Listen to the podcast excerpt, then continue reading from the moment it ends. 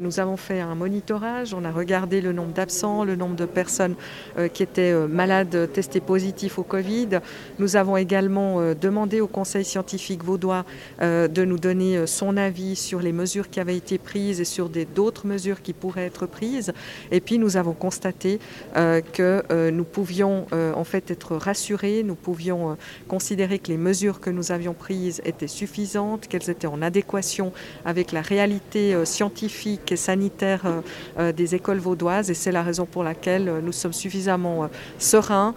pour dire aux parents, pour dire aux élèves, aux enseignants, continuez à faire des classes en présentiel, vous pourrez le faire jusqu'en tout cas en janvier prochain et puis évidemment nous ferons un point de situation début janvier pour aller et garantir en fait un maximum de prévisibilité pour le système de formation vaudois.